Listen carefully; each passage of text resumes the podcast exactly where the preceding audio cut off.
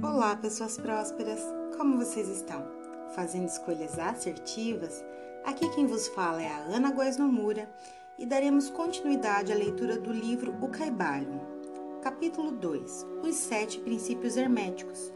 Os princípios da verdade são sete.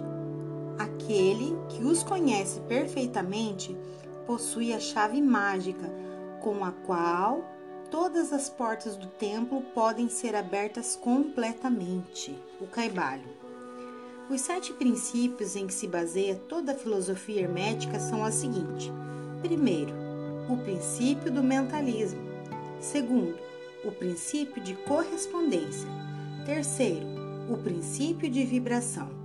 Quarto, o princípio de polaridade. Cinco, o princípio de ritmo. Seis, o princípio de causa e efeito. 7. O princípio de gênero. Esses sete princípios podem ser explicados e explanados como vamos fazer nessa lição. Uma pequena explanação de cada um deles pode ser feita agora, e é o que nós vamos fazer. Primeiro, o princípio do mentalismo. O todo é mente, o universo é mental, o caibalho. Esse princípio contém a verdade de que tudo é mente, explica que o todo, que é a realidade substancial que se oculta em todas as manifestações, aparência que conhecemos sob o nome de universo material, fenômenos da vida, matéria, energia. Numa palavra, sobre tudo o que tem aparência aos nossos sentidos materiais. O espírito é incognoscível, indefinível, em si, mas pode ser considerado uma mente vivente infinita e universal. Ensina também que o todo, o mundo fenomenal, o universo é simplesmente uma criação mental do todo, sujeita às leis das coisas criadas, e que o universo como todo, em suas partes ou unidades, tem a sua existência na mente do todo, em cuja mente vivemos, movemos e temos a nossa existência. Esse princípio, estabelecendo a natureza mental do universo, explica todos os fenômenos mentais e psíquicos que ocupam grande parte da atenção pública e que, sem tal explicação, seriam ininteligíveis e desafiariam o exame científico. A compreensão desse princípio hermético do mentalismo habilita o indivíduo a embarcar prontamente as leis do universo mental e aplicar o mesmo princípio para sua felicidade e adiantamento. O estudante hermetista ainda não sabe aplicar inteligentemente a grande lei mental, apesar de empregá-la de maneira casual. Com a chave mestra em seu poder, o estudante poderá abrir as diversas portas do templo psíquico e mental do conhecimento e entrar por elas livre e inteligentemente. Esse princípio explica a verdadeira natureza da força, da energia e da matéria, como e por que todas elas estão subordinadas ao domínio da mente. Um velho mestre hermético escreveu: há muito tempo, aquele que compreende a verdade da natureza mental do universo está bem avançado no caminho do domínio. E essas palavras são tão verdadeiras hoje como no tempo em que foram escritas sem essa chave mestra, o domínio é impossível e o estudante baterá em vão nas diversas portas do templo. Segundo, o princípio de correspondência.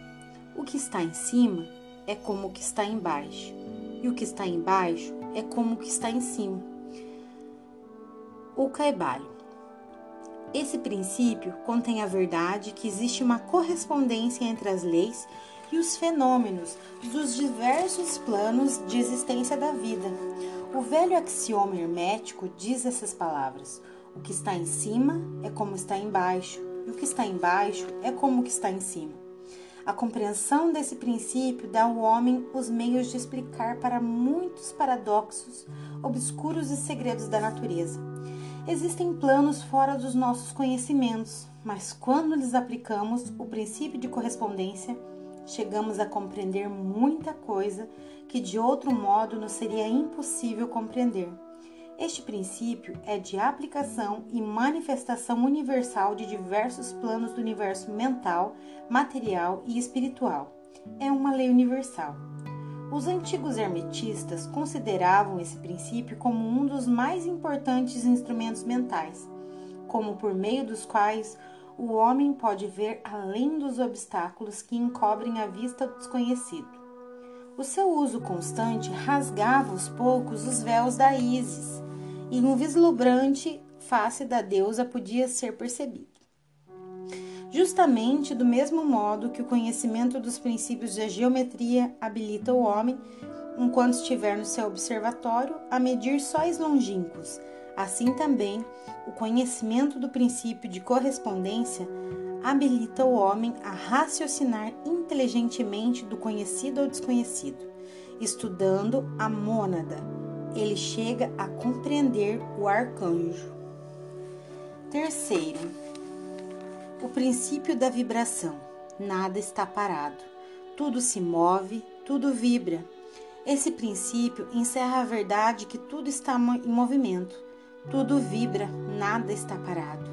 Fato que a ciência moderna observa e que cada nova descoberta científica tende a confirmar. E contudo, este princípio hermético foi enunciado há milhares de anos pelos mestres do Antigo Egito.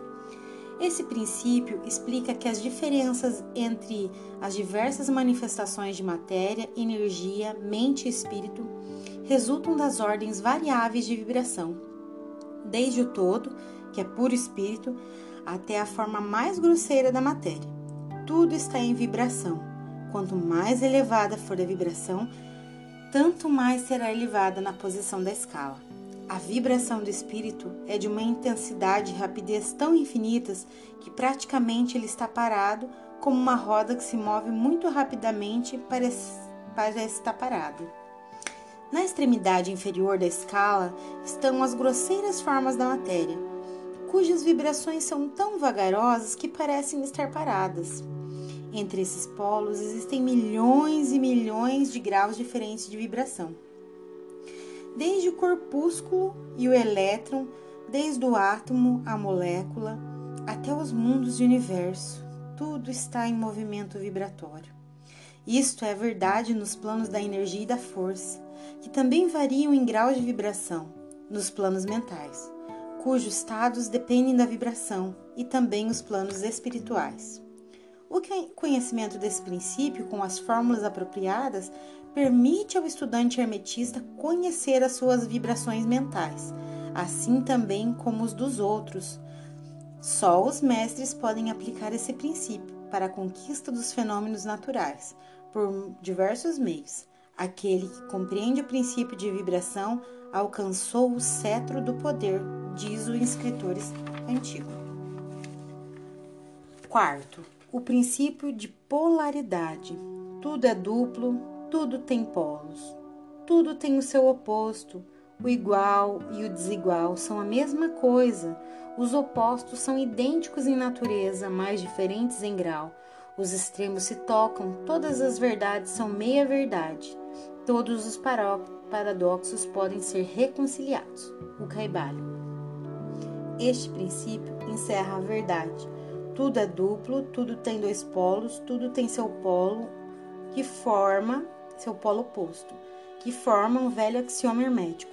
Ele explica os velhos paradoxos que deixaram muitos homens perplexos e que foram estabelecidos assim.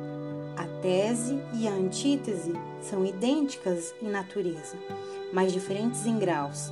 Os opostos são a mesma coisa, diferindo somente em grau. Os pares de opostos podem ser reconciliados e os extremos se tocam. Tudo existe e não existe ao mesmo tempo Todas as verdades são meia-verdade.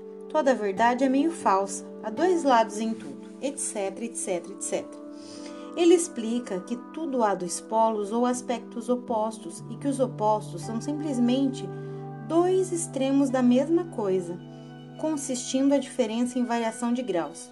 Por exemplo, o calor e o frio, ainda que sejam opostos, são a mesma coisa e a diferença que há entre eles consiste simplesmente na variação de graus da mesma coisa.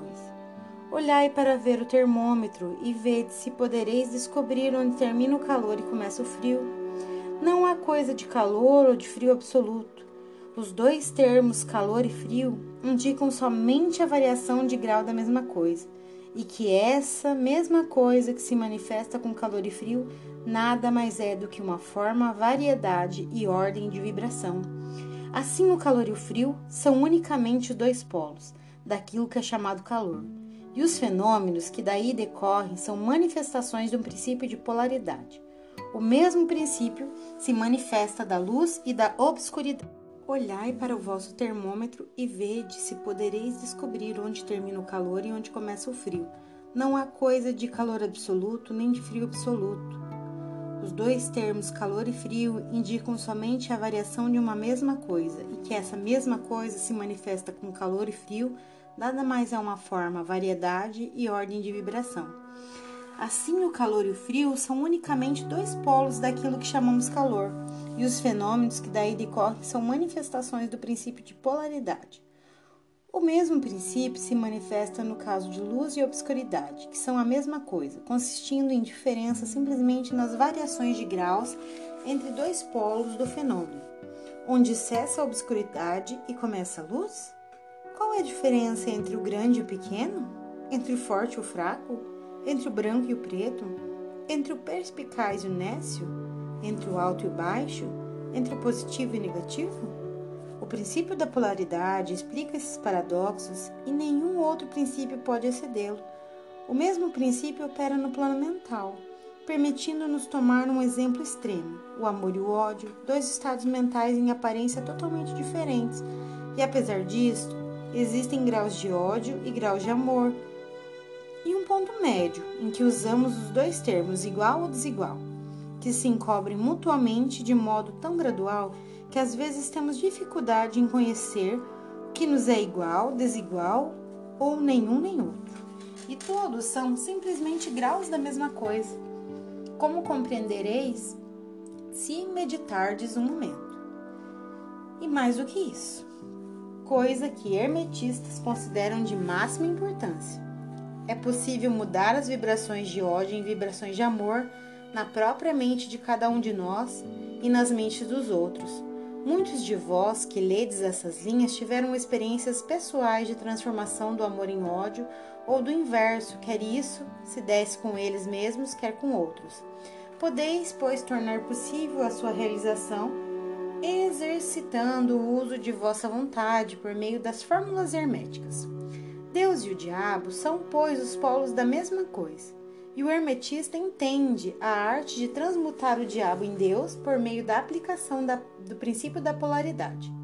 Em resumo, a arte da polaridade fica sendo uma fase da alquimia mental, conhecida e praticada pelos antigos e modernos mestres hermetistas.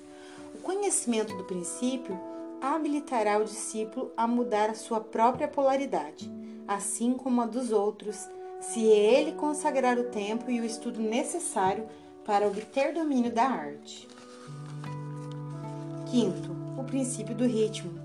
Tudo tem seu fluxo e refluxo, tudo tem suas marés, tudo sobe e desce, tudo se manifesta por oscilações compensadas. A medida do movimento à direita é a medida do movimento à esquerda, o ritmo é a compensação.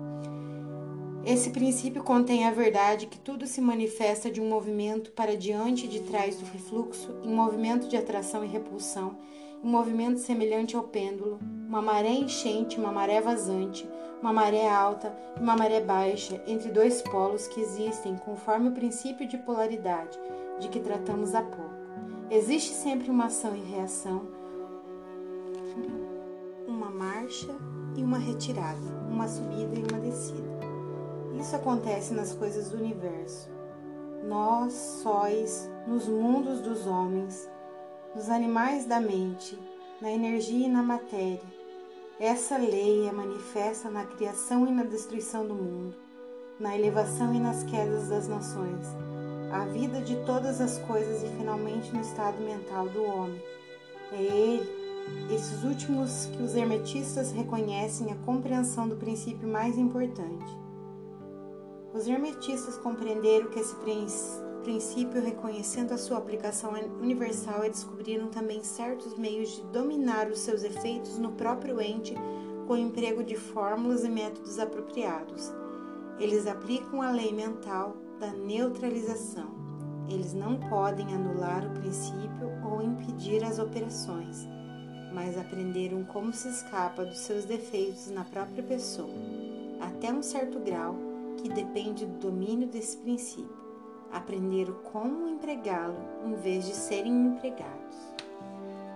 Neste e no outro método consiste a arte dos hermetistas.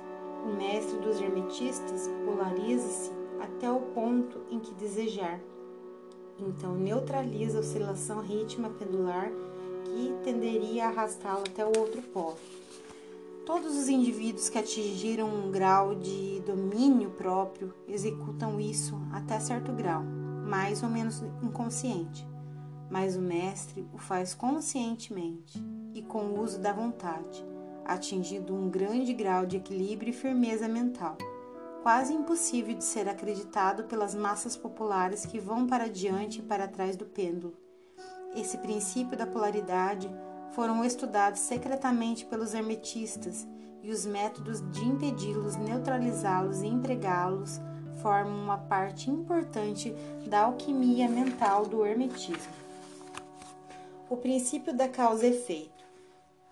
Toda causa tem seu efeito, o efeito tem sua causa. Tudo acontece de acordo com a lei. O acaso é simplesmente dado ao nome a uma lei não conhecida. Há muitos planos de causalidade, porém nada escapa à lei, o caibalho. Esse princípio contém a verdade de que há uma causa para que todo efeito e o efeito para toda causa. Explica que tudo acontece de acordo com a lei e nada acontece em vão. Não há nada que seja causal, e no entanto existem vários planos de causa e efeito. Os planos superiores dominando os planos inferiores, nada podendo escapar completamente da lei os hermetistas conhecem a arte e os métodos de elevar-se do plano ordinário da causa e efeito a um certo grau e por meio da elevação mental a um plano superior, tornando-se causadores em vez de efeitos. As massas do povo são levadas para frente. Os desejos e as vontades dos outros são fortes, mais fortes que as vontades dela. A hereditariedade, a sugestão e as causas exteriores movem-na como se fossem peões no tabuleiro de xadrez da vida. Mas os mestres, elevando-se ao plano superior, dominam o seu gênio, caráter, suas qualidades, poderes, tão bem como cercam os que se tornaram motores em vez de peão. Eles ajudam a jogar a criação, quer física, quer mental, quer espiritual. É possível sem partida da vida, em vez de serem jogados e movidos por outras vontades e influências. Empregam o princípio em lugar de serem seus instrumentos. Os mestres obedecem à causalidade do plano superior, mas ajudam a governar nosso plano. Nesse preceito está condensado um tesouro conhecido hermético, aprenda-o quem quiser. Sétimo, o princípio do gênero. O gênero está em tudo, e tudo tem seu princípio masculino, e tudo sempre tem o seu princípio feminino. O gênero se manifesta em todos os planos, o caibalho. Esse princípio encerra a vontade de que o gênero é manifestado em tudo, que o princípio masculino e o princípio feminino estão sempre em ação. Isso é certo não só o plano físico, mas também o plano mental e espiritual. No plano físico, esse princípio se manifesta como sexo, mas nos planos superiores toma formas superiores, mas é sempre o mesmo princípio. Nenhuma criação, quer física, quer mental ou espiritual, é possível sem esse princípio. A compreensão das suas leis poderá esclarecer muitos assuntos que deixaram perplexas as mentes dos homens. O princípio de gênero opera, opera sempre na direção da geração, regeneração e criação. Todas as coisas e todas as pessoas têm em si os dois elementos desse grande princípio. Todas as coisas machos têm também o um elemento feminino. Todas as coisas fêmeas têm também o um elemento masculino. Se compreender a filosofia da criação, geração e regeneração mentais, poderá estudar e compreender esse princípio hermético. Ele contém a solução de vários mistérios da vida. Nós vos advertimos que esse princípio não tem relação alguma com algumas teorias e práticas luxuriosas, perniciosas ou degradantes, que têm títulos empolgantes e fantásticos e que nada mais são do que prostituição do grande princípio natural de gênero. Tais teorias, baseadas nas antigas formas infames de falicismo, tendem a arruinar a mente, o corpo e a alma. A filosofia hermética sempre publicou notas severas contra esses preceitos que tendem à luxúria, depravação e perversão dos princípios natureza. Se desejais tais ensinamentos, podem procurá-lo noutra parte o hermetismo nada contém nessas linhas que sirva para vós.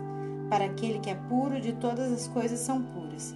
Para os vis, todas as coisas são vis e baixas. Finalizamos aqui o segundo capítulo do livro Caibalion. Nos siga nas redes sociais, arroba Ana Góes. Muita gratidão por ter estado conosco.